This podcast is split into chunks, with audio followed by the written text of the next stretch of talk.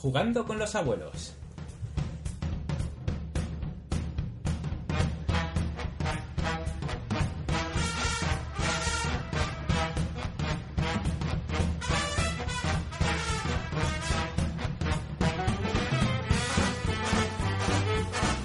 Hola a todos y bienvenidos a la Yayo Cueva.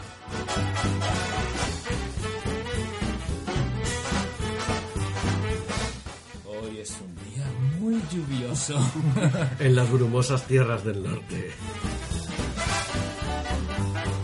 Vamos, y hemos hecho auténticos esfuerzos para, para, para venir. Es tempranito por la mañana, está lloviendo un montón. Joder, tempranito por la mañana, macho. Te levantes unas horas los sábados y tócate las narices.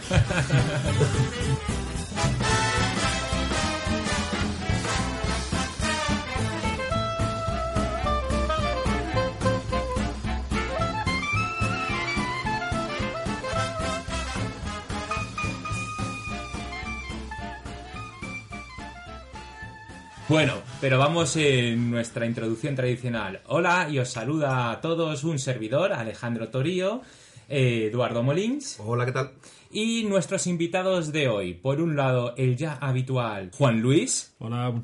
La Juanlispedia. La Wikipedia, correcto. Vale, vale.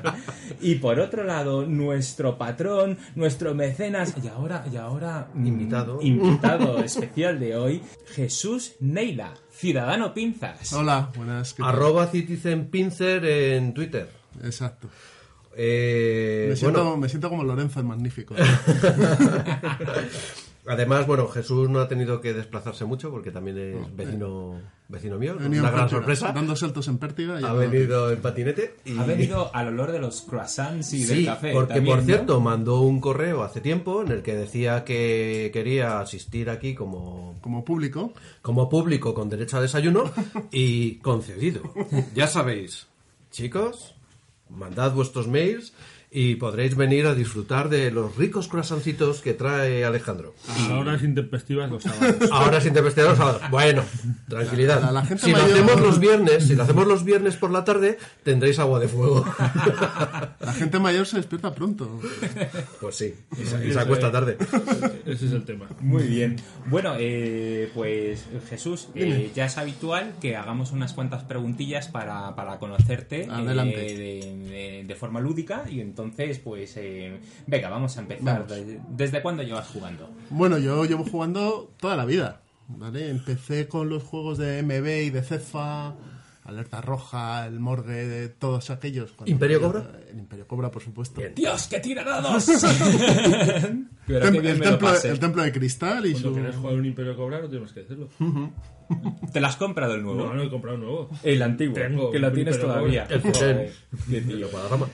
Y luego, eh, con 12 años, bueno, yo llevaba el tiempo ya leyendo estos librojuegos que sacaron de Timon Más. Y había, Más, había, una o sea, había unos rojos de misterio, unos blancos de viajes en el tiempo Eso y unos negros de Dungeons and Dragons. Eso es, Ah, sí. que luego sacaron una versión de libro-juego, libro-juego con personajito que tiraba un dado, etcétera. Entonces yo empecé a leer eh, esto, me gustaba muchísimo. Además soy hijo único, con lo cual tenía tiempo de sobra para leer y hacer lo que me saliese del pie. Tener amigos imaginarios. Que Eso siempre viene muy bien cuando uno juega rol.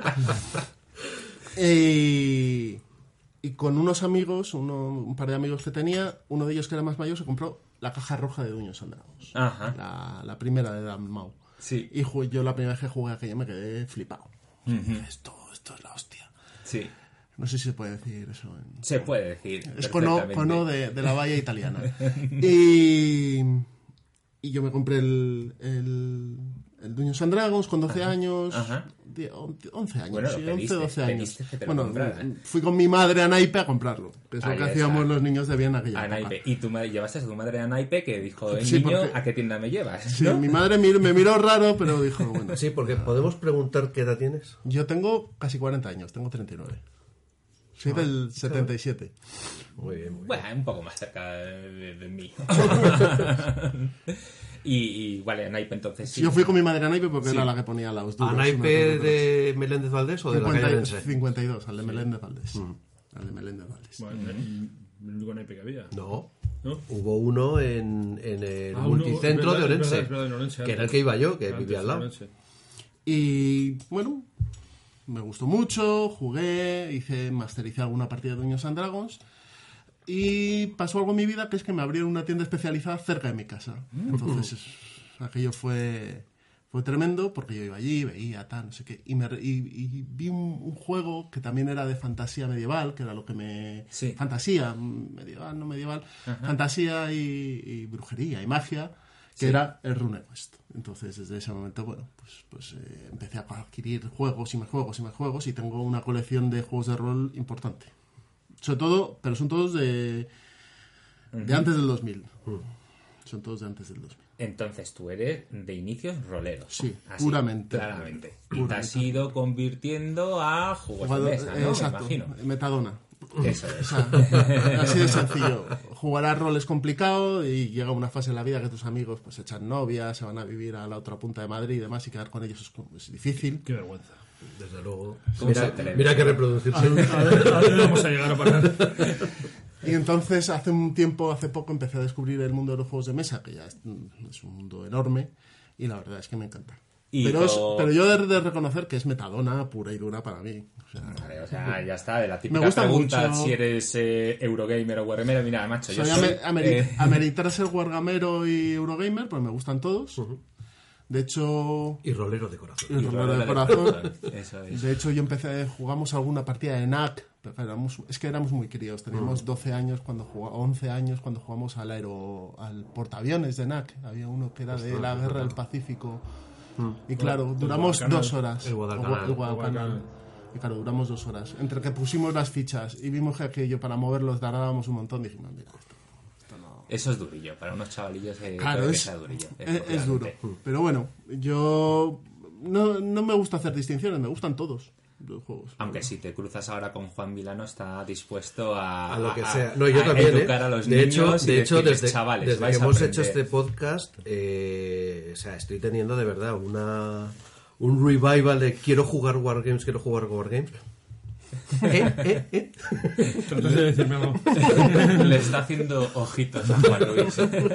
Es que realmente quiero jugar Wargames, macho. Y he salido el Silver Bayonet, que lo dejé pasar en su día. Una edición, pasaré, sí, sí, Lo sí. quiero jugar y quiero volver al pasado. Yo te, yo te contaré lo que recibí esta semana. Ya- Bueno, al final, al final al del programa nos pones los dientes largos. Muy bien. Eh, un juego, dinos, bueno, uno o dos juegos. Ese, ese juego que te llevarías contigo. Tienes que hacer la maleta y me lo llevaría. no, Irte pues, a Islandia Ah, a pasarte el típico año. Típico año muerto de asco allí, en Islandia. Islandia no sé, pero tengo alguno que está en Finlandia. Pero hombre, no me compares. No te podría decir, no te podría. Es que yo esto de llévate algo a una isla desierta, El que siempre tienes de referencia, el que no, ¿no? No lo Yo tienes. siempre a Entonces, una isla desierta me llevaría internet, macho, una buena conexión. y ya. Ostras. no sé, algún... Ya te Lo que pasa es que si me llevo un juego de rol necesitas jugar con alguien, porque Claro. solo es imposible. Claro. Y un juego de mesa depende, si vas solo, pues tampoco tienes muchas opciones, porque hay algunos solitarios y demás. No sé, no sé qué me llevaría. Vale, verdad. pues hagamos la pregunta al revés, en- de, de otra manera. Em, top, no sé si tienes usuario en la BGG. Sí, ¿Cuál? Hesman 77. Hesban 77. Sí. ¿Y qué tops tienes ahí? Pues Las Mansiones de la Locura, por ejemplo, me gusta bastante. Ajá. Primera edición. Ajá. El Marco Polo me gusta bastante. Ok, ese es euro-euro. Y de los últimos, últimos que he jugado, el que más me gusta es el Twilight Struggle. Dios, es de los míos. El Twilight Struggle. Qué gran muchacho, ¿eh? Qué bien hemos hecho en traerlo. Eso sí que es un juegazo. Juan Ahora bien, Luis. respecto, En fin. respecto al Marco Polo, eh, ¿habéis visto un, un tweet que ha puesto Chema Pamundi que me ha hecho mucha gracia? Dice, hombre, lo del tema de Marco Polo es, a, a mí me hubiera dado igual que fuera el viaje de Marco Polo que cómo poner casas de puta por Pero, media Europa. pero eso, no, eso, no pasa, eso no pasa un poco con los euros, que, que da igual a el tema que unos más que no, otros, No, no, unos no, más que no, otros. no pasa un poco con los No, euros, para pasa nada. completamente con los euros. Estoy medio O sea, el festín, el festín parodín podía ser el, el Rocola del 82. El- el- Pachgrícola. El patch agrícola que decíamos Es, el otro día. es cierto, pero de vez en cuando te encuentras con unos euros que ese tema está muy bien hilado. Y entonces es cuando... Un euro con tema. Sí, las dos Esto, cosas se esto es un concepto que tengo que asimilar todavía. El Concordia. ¿Qué tal? Concordia. No lo he jugado al Concordia. Ah, ahí está. Bueno, pues entonces Bueno, otro, que te debo. Te debo otra partida al Concordia. Vale, Vale. vale. Entonces, eh, y bueno, eh, ya está. Vamos a, Sí. a- al turrón. ¿Quieres contar algunas cosas? Sí, no? a ver, quería eh, comentar Eduardo? algunas novedades del- de este podcast. Novedades increíbles. Novedades increíbles. Eh, atención a las superventajas. A ver, lo primero es que vamos a empezar a poner eh, promos eh, o anuncios de otros podcasts. Eh, ¿Por qué? A ver, nosotros, eh, hombre, si hay correspondencia, pues tanto mejor, evidentemente. Pero eh, una cosa que es cierta es que todos los podcasts que yo escucho normalmente los he conocido a través de promos de otros podcasts. No, no, no me refiero al ámbito de los juegos. Pues empecé escuchando un, un par de podcasts porque me interesaba el tema. Eh, uno de ellos porque me lo dijo nuestro amigo Julián de Invita a la Casa. Sí. Y en Invita a la Casa empezaron a poner promociones de, de otros, de otros podcasts que iba pues probando y escuchando y me gustaban unos, otros no. Y, y me parece una idea buenísima, porque además es que es un win-win. Quiero decir, eh, ganan los dos. Ganan porque los podcasts yo creo que no le quitan clientela a nadie. Es decir, tú puedes escuchar uno, puedes escuchar tres, te va a gustar más uno, evidentemente. Eh, yo no voy a dejar de escuchar Bislúdica porque escuche a, pues no sé, al de no sé, ¿vale? Eh, y yo creo que es bueno que se den a conocer, más que nada por el bien de la afición y del podcasting, que son dos cosas que francamente me entretienen mucho, eh, el poner promociones. Así que Yo creo que sí. Sí, eh, ya desde aquí lo decimos, mandadnos vuestras vuestras promos y las iremos poniendo, pues iremos poniendo un par de ellas en cada programa. Sí, es first come, first serve, ¿no? O sea, según, vayan llegando, pues las vamos metiendo. Podemos poner dos en cada programa, pues dos. y A su vez, nosotros también tenemos la nuestra, Claro. que, que mira, eh, bueno, ahora enseguida la, la vais a escuchar. eh, y bueno, pues os la mandaremos también. Y si queréis ponerla, pues oye, nos ayudamos entre todos. Y al final esto no es, no es una tarta fija, es una tarta que crece. Ahí está. Entonces, eso- eso. Entonces, ahora es cuando yo digo, y aprovechamos este momento para hacer un corte de 30 segundos de publicidad. Señora, ¿todavía no conoce jugando a pares? ¿Cómo? Pero si es el primer podcast del mundo intergaláctico presentado por un unicornio y un caballo. ¿Y hablan solo de juegos a dos? ¿Qué va? Pero si reseñan juegos de todo tipo. Y son tomajos. Y es muy gilitrónico, suenan canciones así de chu chu chu chu chu chu chu chu. Y le gustan mucho los Eurogames y los bocata de nocilla. Pero los de dos sabores que vienen mezcladitos. Ay, cómo me ha cambiado la vida escuchar jugando a pares. Jugando a pares, aprobado por la Sociedad General de Velociraptor Láser. Muy bien, pues haga. ¿Os ha gustado? ¿Os ha gustado? Ahí habéis oído nuestro, nuestro primer corte. Sí. Después eh, queríamos, estamos intentando que de vez en cuando miro para allá, vamos a mirar a la cámara. Hola. Ahora vas a hablar de la segunda novedad. ¿no? La segunda novedad que es intenta- intentamos eh, bueno pues grabar en vídeo o, o hacer el directo en vídeo Ujú. De, este programa. Realmente es un making of, porque al final el vídeo, sobre el vídeo, pues evidentemente sobre el audio hacemos cortes, hacemos Sí. eh, edición, etcétera. Y el vídeo es más bien pues para que veáis pues cómo es el ambiente, que esto es una tertulia. eh, y además nos gusta que sea una tertulia alrededor de la mesa. Eso tiene la dificultad de que tenemos que sacar a Juan Luis de la cama a horas intempestivas, que tiene que la gente que vivir en Madrid mayormente. ese tipo de cosas. Ese tipo de cosas, ¿no? Lo dificulta, pero creemos que le no, da. No podemos venir en práctica. Lo dificulta, pero creo que da un interesante, bueno, pues eh, ambiente, ¿no? Al- a, a este programa. Y yo creo que, es, que es algo que nada más nos han comentado algunos que les gusta. Bueno, bueno, allí lo vamos a emitir, no sé qué cortes tendrás, todo esto un experimento, pero vamos, que si empezamos a hacer esto, yo ya me vengo a los próximos ambiendo el tema, ¿eh? Todo- todo- todo esto supone- con- suponiendo ¿Dónde que está tu gorro de. Sí, ¿Eh? ¿Dónde está tu Ah, máscara sí, de sí, lo tengo arriba, tengo Tienes que arriba. Maldita ahí. sea, es verdad. Tienes que mirar a la cámara estilo mm, eh, eh, Modern Family, guiñando los No, ojos. eh, Venga, vamos a hacer una miradita de cámara para que se vea que esto es un riguroso directo. Eso es, pero mm, muy bien. A ver qué pasa. A ver qué pasa, efectivamente, a ver si os gusta y bueno, no sé si estos luego se pueden poner en comentarios, en chats. En cualquier caso, como Alejandro no puede estar a todo, pues Bueno, estoy mirando los chats, ¿eh? Eh, No hay nadie conectado. Es que a estas horas... eh, a estas horas, sin haberlo anunciado y con problemas técnicos, Y aquí coño le importa. estos cretinos hablen de sus majaradas a las 10 de la mañana un sábado. Sí, lo entiendo. Bueno, pues... Y yo creo que ya podemos... eh, lo de Les Luthiers en su horario habitual del programa. Cultura para todos en su horario habitual de las 3 de la mañana. Pues sí, somos, somos- estamos más bien en esa, en esa banda. Eso. Y bueno, pues vamos a hablar del tema de hoy. Como habéis visto, eh, Jesús tiene un corazoncito y un pasado rolero. Y hoy vamos a hablar de dos juegos que, bueno, salvo Alejandro, que es un tío muy raro, hemos jugado muchísimo y que son dos juegos que creemos que marcaron una diferencia clarísima, que son eh, RuneQuest y Call of Zulu. El. Zulhu, Te- espera, espera, espera, que te, te, te- te interrumpo aquí. ¿Zulu? Azul. Tulu, perdón. Tulu, Chulju. Esto va a ser muy duro. Empecemos el debate. bueno, eh, no, ya, bueno, ya, ya, lo, ya lo lanzamos, ¿no? O sea, el tradicional problema de cómo se pronuncia, que ya es un cachondeo. Con el cachondeo, creo que en YouTube hay algunos vídeos de, de algún muñequito diciéndote, así es como se pronuncia, y te hace imágenes, cortes de Kazulu, Kuzulu, eh, Chalu, eh, bueno. ¿Quién, quién ha dicho lo de las gargantas? Yo, yo, yo, yo. Pues eso, si no tenéis tres, tres gargantas, no podéis pronunciarlo. ¿Tienes tres gargantas? No, pues olvidar. Bueno, pues vamos a hablar de esos, de esos dos juegos. Y, ¿Y por qué vamos a hablar? Bueno, pues eh, porque uno de los temas también, o sea, aparte de, de por qué viene Jesús, es que a mí siempre eh, me ha intrigado, o sea, llevamos unos cuantos podcasts y al hablar de los podcasts hemos hablado de Joke Internacional, hemos hablado muchas veces de nuestros inicios, cómo, cómo comenzamos, y, y- y un leitmotiv, un tema que siempre es recurrente es, oye, me acuerdo de esas partidas, a la llamada de, de Zulu, me acuerdo de- del RuneQuest, o el RuneQuest, ya no sé cómo pronunciarlo, pero bueno, o sea que eh, digo, pues este es, esto es un tema interesante, y como viene un rolero de, de, de- de pro, pues... Un eh, rolero viejuna, además. eh, eh, viajuno, o sea, cumple todas Sí, las sí, sí. características, pues eh, vamos a vamos a por, a por ello, ¿no? Entonces lo hacemos tipo documental. Es en las estepas se oyen los silencios.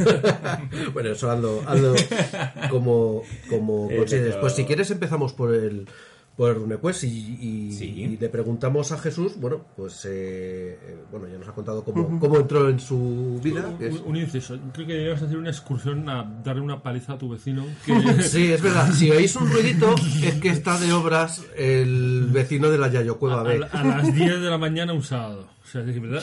¿qué os pasa en este pueblo?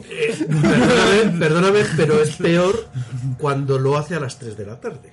Sí, del sábado, porque es cuando mi único momento en el que me echo mi cabezadita. Ay. Enfermedad de gente, tío. Bueno.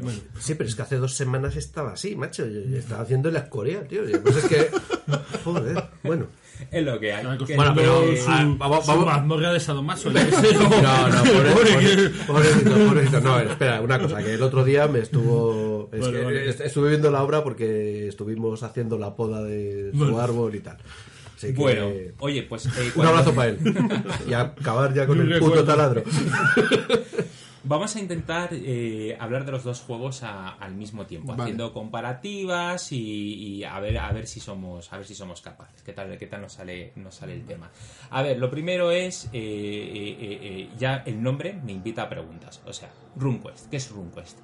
O sea, ¿por qué se llama RuneQuest y no se llama eh, eh, Espada y brujería. Espada y brujería, por ejemplo. Pues porque a lo mejor espadas tiene, brujería hay, pero no es solo espada y brujería. Pero lo de Rune Quest, tampoco hay muchas runas. Entonces, no lo sé. No sé por qué lo llamaron así, sinceramente. Pues la verdad es que yo tampoco lo tengo muy claro el, el por qué es, pero yo creo que tiene que ver un poco con el, con el tema de cómo funciona la magia en RuneQuest y cómo... Y que era un nombre que podía llamar la atención. sobre todo el, el concepto de búsqueda sí que sí que está bien, bien traído. Sí. Ok. ¿Y Zulu? ¿Por qué Zulu? Porque... Bueno, la llamada de azul es claro, eso viene de, De las de novelas- de las novelas de Lovecraft. La llamada Hay una. Una, una de las historias de Lovecraft Es la llamada de Chulu. Es la llamada de Chulu. Son, al final Lovecraft no tenía ningún libro grande. Tenía, el- creo que el más grande que, que escribió, más largo en extensión, era Las montañas de la locura y es un libro que puede tener 80, 90 Vale. páginas. Sí, sí, No, es pequeñito. O sea, que... Es eh, un relatito. La llama de Chulo es un relatito de Lovecraft. Es un relatito. Es un Sí, relatito, Casi sí. todas las historias Vale. son relatos pequeños de 30 páginas, 40, de 50, depende. Ok. Entonces esto ya me lleva a una parte muy importante, creo, y entender de los juegos de rol, que es la ambientación, ¿no? Exacto. Entonces... No, la parte importante no es la parte fundamental. Es la parte fundamental, gracias. Me vais a corregir mucho porque yo no soy rolero y estaba aquí tratando de prepararme todo lo, La ambientación que- lo lo que es todo. La ambientación Todo, es todo, todo. todo. Vale, pues vayamos. La ambientación de, de- del, del RuneQuest. Que, ¿Dónde estamos? ¿Estamos en el Pues- futuro galáctico? ¿Estamos en...? Rune. RuneQuest es un, un mundo o una ambientación, un juego mejor dicho. Es un juego que te permite ambientar partidas en varios entornos muy, reila- muy ligados a, a la, a la espada y brujería, pero dándote la opción de no, de no ambientarlos en un mundo de espada y brujería. Lo hablábamos antes con Juan Luis. Tienes opción de, y ya si eso, bueno, lo hablamos ahora, de, de jugar en el mundo que crearon la gente de, de RuneQuest, que se llama Gloranta, que es un mundo totalmente mágico. Sí. Tienes la opción de jugar en, en mundos como el los vikingos de la Alta Edad Media, Vale. en el Japón feudal, eh, incluso en crearte tus propios mundos. Yo, de hecho, he jugado en, Oh, Dios mío. en mundos de la era Iboria de Conan. Ok. Porque lo que tiene... Se más- quedado un tentáculo ahí metido en el ojo. Creo que se refería a esto. Se ha puesto para nuestros oyentes, acaba de entrar Eduardo con su máscara. Deberíamos, de- de- deberíamos de- hacer tiradas de, de cordura ahora. Efectivamente. Tira cordura, tira cordura. Tirada de cordura, efectivamente. Entonces, eh, Sí. RuneQuest te permitía jugar en muchos mundos. Vale, pero siempre en mundos de espada y brujería. Sí, RuneQuest tenía, como casi todos los juegos, tenía un mundo propio, que es este que ha dicho Jesús, que es, que es Loranza. Ajá. Que es un mundo que yo lo he definido antes como un mundo de fantasía estilo americano, pero muy americano. Porque había pues cosas que, que, que eran, que vienen de- del imaginario, digamos, de, de- de- americano, no, no del imaginario medieval fantástico. Los famosos patos aventureros que había en RuneQuest, Ajá. o los osos con cabeza de calabaza, que es muy anglosajón, muy eh, Sleepy Hollow. Claro. ¿sabes? O, Eso o es. criaturas de ese estilo que, que- que no están sacadas de la, de la mitología o digamos o de las historias fantásticas europeas. Eso provienen de, del- de la televisión americana casi. Vale. Yo- vale, vale, vale. Era un poco cómo se imaginan los americanos que es la Edad Media o que fue la Edad Media. Muy buena descripción. Visto desde un Vale, punto de vale. vista fantástico. Eso, Eso es Gloranta. Ok, Entonces, ok. bueno, pues tienes ahí un, un Pero luego. RuneQuest sacó después una serie de módulos eh, históricos muy Sí. buenos. Vale. Básicamente dos, el de vikingos Sí. y el, eh, Japón y- y feudal. el Japón, que era el Tierra de Ninjas. Que es este de aquí que podéis ver. Es el vikingos. Este es el Vikingos. Ajá, pondremos fotos y... Ok, ok. Y es esos- un- un- está muy bien. Esos eran eh, ambientados en, en un mundo, en una- lo que podríamos llamar una Europa medieval fantástica. ¿Vale? Que es una Europa muy realista, Ajá. pero con algo de magia. Algo de magia, algo de fantasía. Es decir, hay, hay gigantes, pero gigantes como los entendían los vikingos. Y hay enanos y elfos, pero como los entendían los O vikingos. sea, que está súper bien porque entonces esa mecánica que a lo mejor eh, que consiguió un éxito, ¿no? Le dijeron, bueno, espérate que ahora la vamos a poner en otra ambiente... Sí, no, no la mecánica, porque Ah. digamos la ambientación. La ambientación. La mecánica es otra cosa. Ah, vale, ok. Eso es una cosa que al hablar de, de los dos juegos, tanto la llamada Sí. de Chulu como, como Quest, Hablaremos de. de lo comparten, mecánica. porque es, es el- lo que se llama el sistema Chaosium. Vale. O de, la marca que o- lo o de sacó. 100 o el sistema porcentual. ¿Cómo quieres Perfecto. llamarlo? Ok, me la apunto para luego. Ok, el sistema porcentual. Vale, muy bien. Pero bueno, si no es la mecánica, sí que dijeron, bueno, eh, eh, este universo, ¿no? Lo vamos a, a- a- a ponerle una adaptación de, de vikingos o de, de Sí, yo creo menos que ellos, que ellos sacaron el- su, su mundo y luego, para abrírselo a más gente, pues dijeron, vamos a sacar unas ambientaciones más históricas. De base, si tú te comprabas el, el básico de RuneQuest, no venía ninguna ambientación, venía una referencia leve a Gloranta. Vale. Entonces, con esa base tú podías hacer lo que quisieses. A Lorantar, has dicho. Ah, Gloranta, Gloranta, que era-. Gloranta era el mundo que inventó la gente de. ok, de o sea, no es una ciudad, es el mundo, Es ¿no? el mundo. Es un- Ah, vale, vale. glo- Gloranta, vale, vale, vale. Ok. Sí, sí, sí, sí, sí. Entonces te hacían, en el libro básico te hacían una referencia muy leve a Gloranta. Bien. En el libro avanzado, que es una cosa de RuneQuest que nunca he entendido por qué no salieron los dos juntos. Sí. Porque Porque no se atrevió Jock a hacer una edición completa. Como Dios Y manda. porque fue un desguace. El, el libro original, el, el juego original de Avalon Hill, venía en una caja. Hmm. Y venían todos los libros juntos. Ajá. Y lo que hicieron aquí en la edición española es una corte, una chapuza o un no sé muy bien qué, Sí. sacando una versión básica y un avanzado. Eso no existe en ninguna parte. Hostia. Eso existe en la edición española, porque no hay, que yo conozca, no existe ninguna edición de otro. A lo mejor trataron de hacer Avanzado y aquí básico. un... Vamos a ver qué tal van las ventas y, Y entonces luego... muy probable, muy probable. Claro, sí, sí, no, muy probable, no, casi con total seguridad. Y además, y además hay una cosa que es bastante fastidiosa de eso, y ahora que Jock ya no existe, ya está bajo tierra.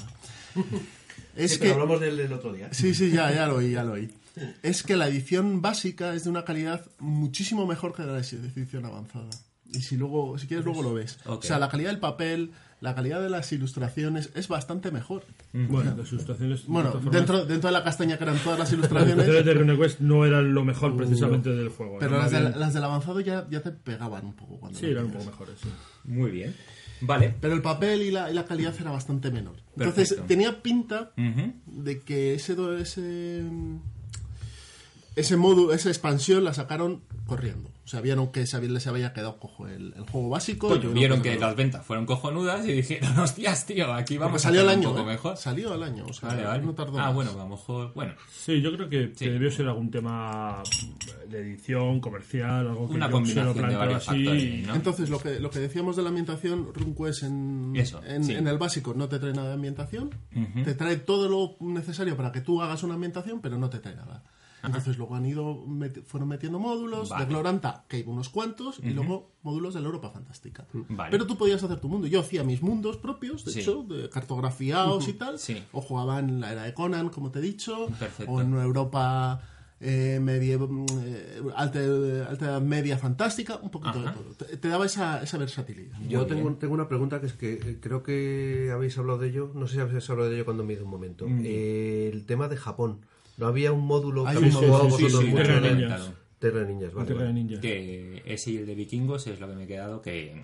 Que de hecho, Los sí, chachis, los para, chachis, exacto, para, para mi gusto al menos, eh, Mm. son los, los dos mejores módulos. De hecho, nosotros al final, el grupo de juego que nosotros jugamos, tendíamos a jugar eh, mundos muy realistas, eh, con muy poquita magia, muy pocas fa- cosas fantásticas, y la base eran estos módulos.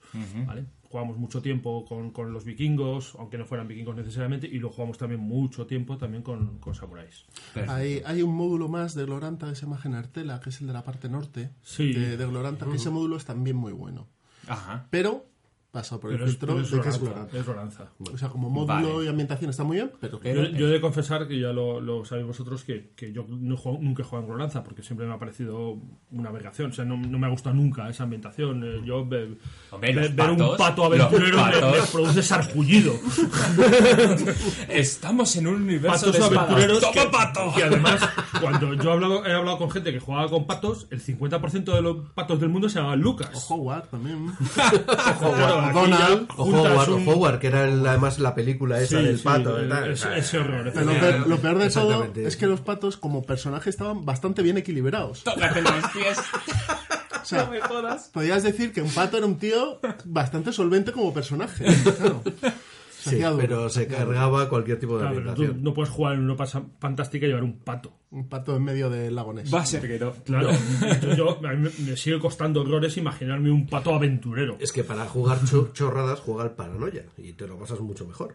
O sea, no, No, sé, puedes es que jugar hay otros cosas- juegos. Lo que pasa es que es un juego, pues bueno, es otra historia. Cada uno, además, cada grupo, bueno, es una de las ventajas del juego de rol. Cada grupo es distinto y cada historia es distinta y además acabas cambiando los, los, eh, las reglas y las cosas, que es una cosa que, si queréis, hablamos más adelante. Nosotros, al final, en el grupo que jugamos nosotros, Sí. eh, eh, al final eh, el RuneQuest que jugábamos se parecía algo al RuneQuest original, pero no era el RuneQuest. Nosotros jugábamos un RuneQuest mucho más realista, mucho más duro, mucho con mucho más detalle todavía. O sea, el combate era más detallado. los más Grondar, detallado. Y, claro, de hecho nosotros, el, grupo de gente, muchas veces acabamos hablando más de reglas que jugando. Y era lo que hemos llamado, lo que llamábamos la Academia de RuneQuest. Que El de hecho, círculo a- de ayer estuve jugando con, con uno de los amigos con los que jugábamos, también Sí. se llama Alejandro, Sí. Y me dijo, ¿cómo? ¿Que vais a hablar mañana de RuneQuest y no lleváis ningún miembro de la Academia? Y los miembros de la academia mm, Pues, licenciados los- los- son- los- ¿Eres los tú? ¿Tú eres miembro de la academia o no? sí, bueno, yo era de Es los, más que, me- de Alejandro, los sí, que al- menos discutía. No, Alejandro es verdad, es muy Pero los dos Alejandros, Alejandro Sí. Cervantes, Sí. Alejandro Sí. González y Mario, Mm, sí, sí, vamos, son... aquello era terrible. O sea, erais unos sibaritas, o sea, lo hacíais difícil, ¿no? Los o sea, debates, esto es como... sí, sí recuerdo yo esos debates. eh, de Sí, nosotros llegábamos a modificar mucho, cuando luego hablemos de sistemas, modificarlo mucho para que fuera más, más realista. Había cosas que no nos encajaban bien y a nosotros nos importaba mucho el... el- Ah, ah, perdona, el hago notar, hago notar que es el mismo Alejandro del que hablamos en el que- episodio pasado de modificar eh, El el. Ese es, es el mismo. El mismo Alejandro. ¿Casualidad? No lo creo.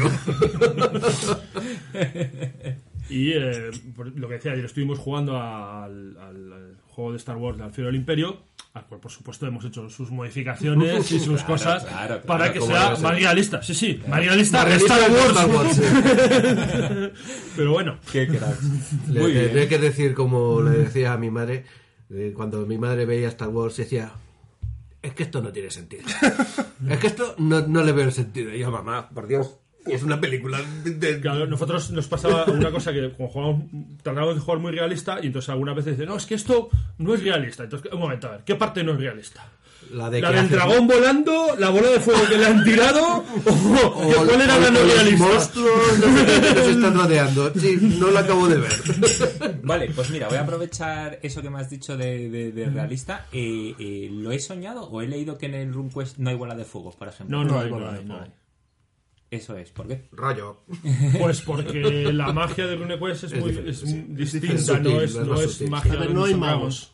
O sea, no, es, Eso, no existe el concepto de mago. Eso no es. hay un tío que es un mago y lanza hechizos, etcétera. No. Coño, espada y brujería y no hay magos. O sea, me estáis tocando las narices. Bueno, a ver. en RuneQuest había, había tres tipos de magias, ¿vale? O, Ajá. sí, sí, o cuatro. Cuatro. sí, o cuatro. Tienes hechicería, tienes magia, Magia divina. divina. tienes magia animista, Espiritual. espiritual, magia animista Y luego magia ritual. y magia ritual.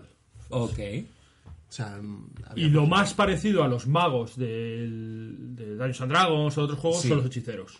Ajá. Pero un hechicero ni de lejos Hace es tan poderoso como un hechicero de esos juegos. O sea, ¿fue eh, una manera de ellos de, de- de distanciarse de Dungeons and Dragons? Sí, a lo mejor. Sí, sí, Eh, además el sistema de magia es mucho más complejo que los Dragons. Vamos, vamos a decir juegos. una cosa que no hemos dicho.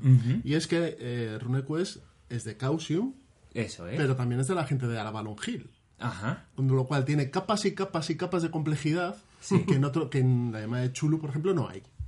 Porque es solo de Causium. o sea, Ah, vale, vale. el sí. core gordo de, de RuneQuest, de combate y de magia, es- Sí. tiene mucho, hereda muchas cosas de los juegos de Avalon Hill y de, y de su forma de ver la vida, yo creo.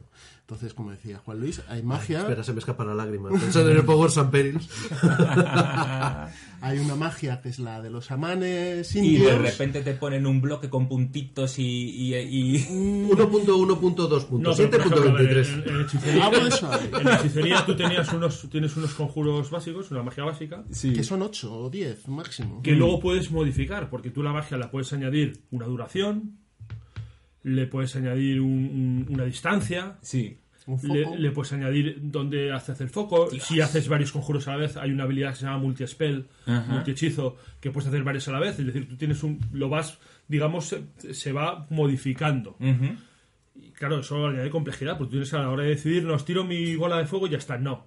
Lanzo un conjuro que hace esto y voy a ver aumentar la distancia a la que hace daño y la duración Dios. y todo esto incluye. Eso es Avalon Hill, eso, es, eso es la, eso es la hechicería. Eso Sí, es la sí, sí, hechicería. Eso es la Las hechicería. magias Pero es que luego tienes la magia divina, que es que invocas poderes de los dioses y haces cosas. Ajá. Y dependiendo de ciertos factores puedes o no puedes hacerla. Ajá. Y luego están los chamanes que tienen pues la típica varita que suena, el tambor, etcétera, que tienen que invocar los espíritus y tienen objetos mágicos. No solo Que eso, es- además- Que era la más sencilla de, de comprender los, la, los la chamanes magia. además pod- podrían, pues como hacían un poco los, ponen las historias, podían eh, dejar, dejar su cuerpo, salir su iban. espíritu, podían entrar en el mundo de los espíritus, buscar espíritus en el Ah, mundo de los espíritus, Vale. hacer cosas con ellas, pues podían meter en objetos. Ajá. Digamos, era un poco lo que hacen todas las magias de los juegos, pero más complejo, más desarrollado, más detallado, que mucha gente a la que le resultaría eh, Más a balón fino. Farragoso. más, más lioso, más, más, más complejo. Eso es. Puede que por eso a lo mejor esté en el número 6, 7 de la lista y la llamada de Chulu esté en el número 1. Estoy hablando de la lista que es de esta Sí, de, eso, de- eso y la ambientación. de claro, BGG. La, la- la ambientación es. Eso, eh, RuneQuest es un juego complejo. Vale. Es, lo es. Pero ha, pero ha creado, tiene muchos corazones detrás. O sea, hay una escuela y hay mucha gente detrás de eso. Sí. ¿Fue por el momento en que salió o, o, o- o- y que eh, es nostalgia? ¿O Sí, Ah, claro, a ver, vale. ser nostalgia. Mm. Porque luego han salido muchos juegos. De hecho, el RuneQuest sí son juegos que luego se han quedado, pues como pasa muchas cosas, se han quedado viejos. Ya. Ahora jugar a RuneQuest es, es- tienes que tener muchas ganas de jugarlo, porque es un... Te puedes tirar en un combate mucho tiempo. Vale. Yo lo decía antes, Sí. yo recuerdo haber jugado tardes enteras y tardes enteras hablo de, de un- 6, 5, un 6 combate, horas, un un, combate, sí, solo combate. Sí, sí, eso lo Y es un, combate individual, no es un combate de masas ni un combate Sí, de No, sí, sí, eran 4 o 5 jugadores contra, contra 10 o 10 12 bichos. O sea, que era un combate personajes enemigos. Pero, pero te Bros. vas el combate porque voy, voy dentro por la, por la ventana y ahora salto y ahora me agacho y ahora cojo un arma y ahora voy para allí, no sé qué. O sea, Épico. Todo O sea, muy, muy largo. Y además RuneQuest, por ejemplo, combate de RuneQuest, una cosa que diferencia a todos los demás juegos. Es el combate Sí. más táctico de los juegos de Eh, rol a ti en el antiguos. que hay. RuneQuest te Ajá. hieren cuando te golpean, te golpean en una parte determinada de tu cuerpo. Un brazo, brazo derecho, o en el brazo izquierdo, o en la pierna, o en el abdomen, o en el pecho. Ah, vale. Con Sí. lo que eso eh, Conlleva, implica. Si te dejan el brazo izquierdo sin utilizar, porque está. Da- suficientemente dañado, no puedes usarlo. Y eso modifica las formas de combate. No puedes utilizar el Pero escudo, armas de dos mucho manos. boli, ¿no? Para llevar todo... Sí, bueno, sí, claro, la, hoja, todas la hoja de, la hoja del personaje. La hoja del personaje tiene- trae una parte que es un dibujillo de un humano Y y mucho apuntado. Y el máster allí muy atento. Eh, Claro, pero sí, no era- no era fácil, no era fácil. Date cuenta que eso, eh, cuando hablas de eso, estás hablando de eso respecto a un personaje. Pero tú imagínate que eres el, el director de juego, el máster, Y tienes bichos. y tienes que controlar eh, 10, 12 enemigos, todos controlando qué daños tienen en sus localizaciones, en su pierna, en su brazo, dónde le han dado, qué tipo de armas distintas Tarea llevas, difícil, qué tipo de ¿eh? armaduras Y distintas. los efectos que les hacen. Había que prepararlo mucho y, Sí, y sí. además eh, a la hora de llevar el juego era muy complejo porque cada personaje en RuneQuest, también a diferencia de otros juegos, Ujú. una de las cosas es que los, los, los jugadores, los personajes, no son distintos a los NPCs, a los personajes de jugadores, son iguales. Tienen las mismas habilidades, las mismas cosas. Quiere decir, eh, tú juegas en, en Dungeons and Dragons y los eh, kobolds no tienen media torta, los matas casi por grupos. Sí, sí. ¿Vale? Aunque seas un personaje nivel 1 o nivel 2, pero no, en RuneQuest no. En RuneQuest te puede causar problemas un miserable campesino. Sí. Y se puede matar. O sea, porque, eh, es como tú. La típica escena de eh, héroes en una taberna, entran los soldados de la guardia de la ciudad y en Dungeons and Dragons aquello es un, es un paseo. Sí. En RuneQuest Es eh, un- pu- puedes salir por la ventana corriendo porque es la- a lo mejor la mejor opción. Claro, son tíos que vienen armados, tal, y tú estás A eso, a eso me refería con una pregunta que les quería hacer es, ¿realmente RuneQuest se puede considerar de espada o brujería o es más realista? Y yo creo que al final llegamos a que es un sistema muy realista con lo que todo eso conlleva. Evidentemente hay espada y es brujería, pero lo mucho realismo, con lo cual lo, lo complica. Yo creo que para, para, para contestar eso es, es un- una cuestión, un sistema, que si tú le quitas la magia y las muchas podrías jugar un mundo completamente histórico. Sí, ¿vale? una república de Roma. Que de hecho es lo que nosotros muchas veces terminábamos jugando. Ostras. Porque jugábamos en un mundo sin magia, Magia, claro. y sin criaturas fantásticas. Era un mundo medieval. Pero Puro. muy bueno, esa idea Medieval. es muy buena. Es muy bueno, pero, pero eh, tiene un grave defecto. Y es que, claro, cuando tú juegas un juego de rol eh, te- y te hieren, te dañan, Sí. eh, la recuperación en el mundo real es, tarda mucho. Y en cambio en un juego, pues no puedes dejar el personaje bloqueado mucho tiempo. Es decir, tú estás peleando, te hacen una herida fuerte en el brazo Mm. y tu brazo tarda en recuperarse pues tres semanas, cuatro semanas, un mes o dos meses Sí. o más. Sí, sí. Eso en tiempo de juego significa que tu personaje esté inútil todo ese tiempo, lo cual se puede hacer muy duro. Demasiado. De Te, jugar, te ¿no? hago notar Y si es un brazo, vale, pero si es una pierna y no puede moverse, la cabeza y está inconsciente. Hostia. Un coma. No, no, no, que en el Ars Magica que comentábamos en el otro programa, Sí. eh, iba por estaciones. Entonces, siempre había como una estación, entre comillas, de recuperación, etcétera, Ajá. entre aventura y aventura, con lo cual es- eh, evitabas ese efecto. Claro. Pero, pero ni siquiera porque, a ver, aquí no es que pase en una estación, pero tú estás jugando, hemos dicho que en RuneQuest los combates se alargan, lo cual quiere decir que una aventura que en el tiempo de juego, para los personajes en el juego, han sido tres días, en tiempo de, de sesiones pueden haber sido cuatro tardes. Cuatro tardes en las que a lo mejor un jugador lleva tres tardes con un personaje que no se puede mover, porque, está enten- porque lo tienen que llevar los demás. Pues me voy, tío, me voy a jugar. Pues juego desde casa, ¿eh? Con el móvil. Me Claro, es un problema. es un tío. problema. Y cuando pasa con uno, No vale, pero cuando empieza a pasar con varios personajes, la cosa Ya. se complica. Ya, ya, ya. Y estamos hablando de heridas, pero puede haber mutilaciones. Vale, vale, También vale. también podías perder una pierna, podías perder un brazo. Ok. O sea, era un juego poco amable con Y, sus... y por llevaros mm, eh, a otra pregunta que, que también he leído por ahí, eh, pa- parece que eh, lo de las armas había un sistema.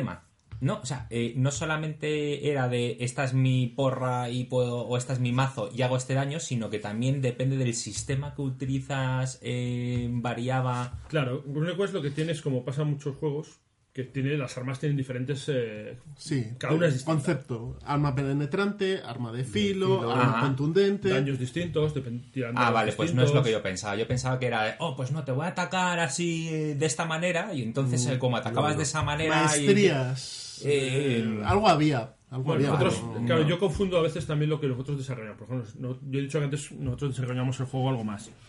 Por ejemplo, nosotros cuando las, las armas en RuneQuest tienen un, un valor, digamos, como de alcance. Sí, Vale. sí. Eh, nosotros, por ejemplo, cuando no era lo mismo si tú peleabas con un arma de alcance mayor, una lanza de dos manos, por Ajá. ejemplo, que con una espada corta. que con un- o una daga. ¿vale? Ya. Tiene- eso tiene sus ventajas. Por ejemplo, el que pelea con una lanza de dos manos puede atacarte a más distancia y te puede mantener a raya, lo cual te dificulta el combatir al que tiene una Sí, arma corta. sí, Pero sí. si el del arma corta consigue acercarse lo suficiente, El está que tiene problemas es el del arma larga. Sí, claro. ¿vale? Es Eso, nosotros realista. tal y como lo jugábamos, modificaba las cosas. Básicamente, las armas tienen un. No recuerdo cómo se llamaba. Un, un strength rank, me parece que lo llamaban. Sí. Un strike rank. Vale, Vale. sí. Eh, una lanza de dos manos ti- tiene tres, por ejemplo. Una espada de- tendría dos, una hacha tendría dos, una, una espada corta a lo mejor tendría uno, una daga tendría uno. Ajá. Nosotros modificábamos. Si tú estabas, te te acercabas con un arma corta, por ejemplo, a uno que tiene un arma más larga, por cada punto de diferencia, el otro que estaba un 10%, tanto en ataque como en parada. Bien, bien. Joder, vaya, vaya, De ni- ma- vaya nivel tenía. De manera que ya modificaba. Tú, que llevas una arma corta, te convenía pegarte al Que otro. no, que no. ¿Entiendes por qué me dediqué a jugar al Tercer Reich? poquito por simplificar. Te entiendo totalmente. Te entiendo Pues esto es muy totalmente. fácil, si van con la Excel. tú. Con el Lotus 1, 2, 3. No, entonces había el 1, 2, 3. Viceversa también pasaba. Si tú atacabas desde más el otro distancia, el otro La tenía madre que, que os que- parió, tío. Estamos hablando de armas cuerpo a cuerpo. Luego tienes que las de Sí, distancia, sí, sí. Bueno, etcétera, etcétera. Y luego, si queréis, eh, por, por enlazar con el, el Call of Chulu, Sí. eh, realmente era un sistema similar. No, es el mismo sistema, pero, Pero- el pero es más rebajado. sencillo. Claro, Trabajado. en el cual ya es. había armas de fuego y tal. que- Vamos a una cosa, entonces. eh, ahora que mencionas el Zulu, hemos hecho un repaso grande al, al RuneQuest, el, el, el- el Chulu. Chulo. Ambiente. Ese tiene un claro, conciso y medible, que es años 20, historias de horror cósmico muy basadas o totalmente basadas en, las- en las obras de H.P. Lovecraft. Ok. Howard Phillips. Howard Phillips. El, el caballero de Providence.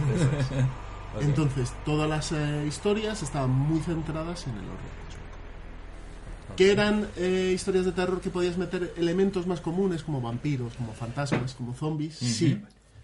Pero tenías siempre que eh, Sí.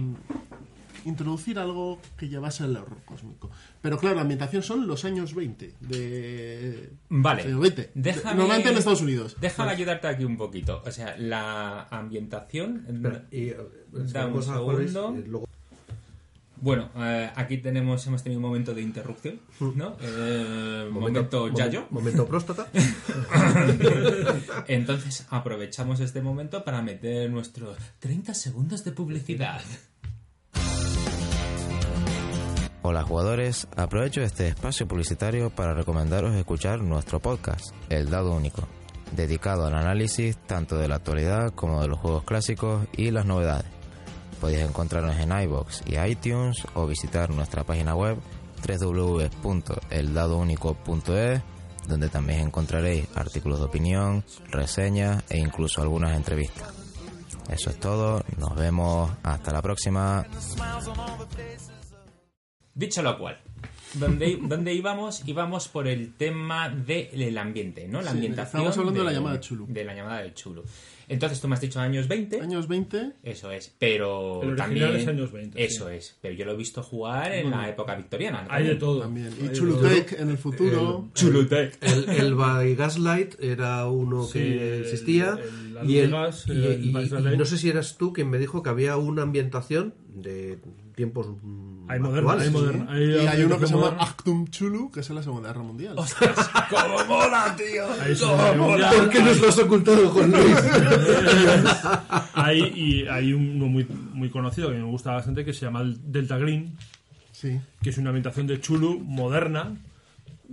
Un poco para que os hagáis una idea, es una ambientación de Chulu mezclado con Expediente. Exacto. Ostras, Es Expediente. X y Chulu. ¿Vale? Sí, Digamos sí, que, sí, lo que, es como si jugaras Expediente X, pero lo que está detrás de las cosas de Expediente X, en este caso Delta Green, no son los marcianos, eh, los hombrecitos verdes, hombrecitos grises, no.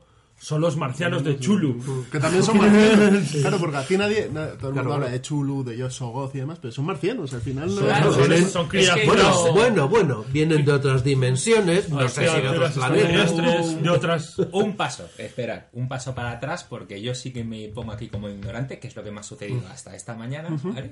Lo siento. Y entonces es, hablamos de los años 20 y, si no me equivoco, hablamos de un universo paralelo. Está el universo de los humanos, ¿no? Donde todos vivimos normal y de repente hay un universo que es el universo donde están No, no estas es que un criaturas. universo. Digamos, lo que, lo que plantea un poco que los, les- Lovecraft y la- sus historias es que, Eso, ¿qué plan de? que existen, dentro de nuestro mundo, existen pues otras. Puntos de acceso de otras, dimensiones. dimensiones. no otras dimensiones, otros mundos o algo. Sí. Y que además esas criaturas llevan aquí todo, siempre. los primeros Siempre habitantes de la Ellos Tierra son no los primigenios.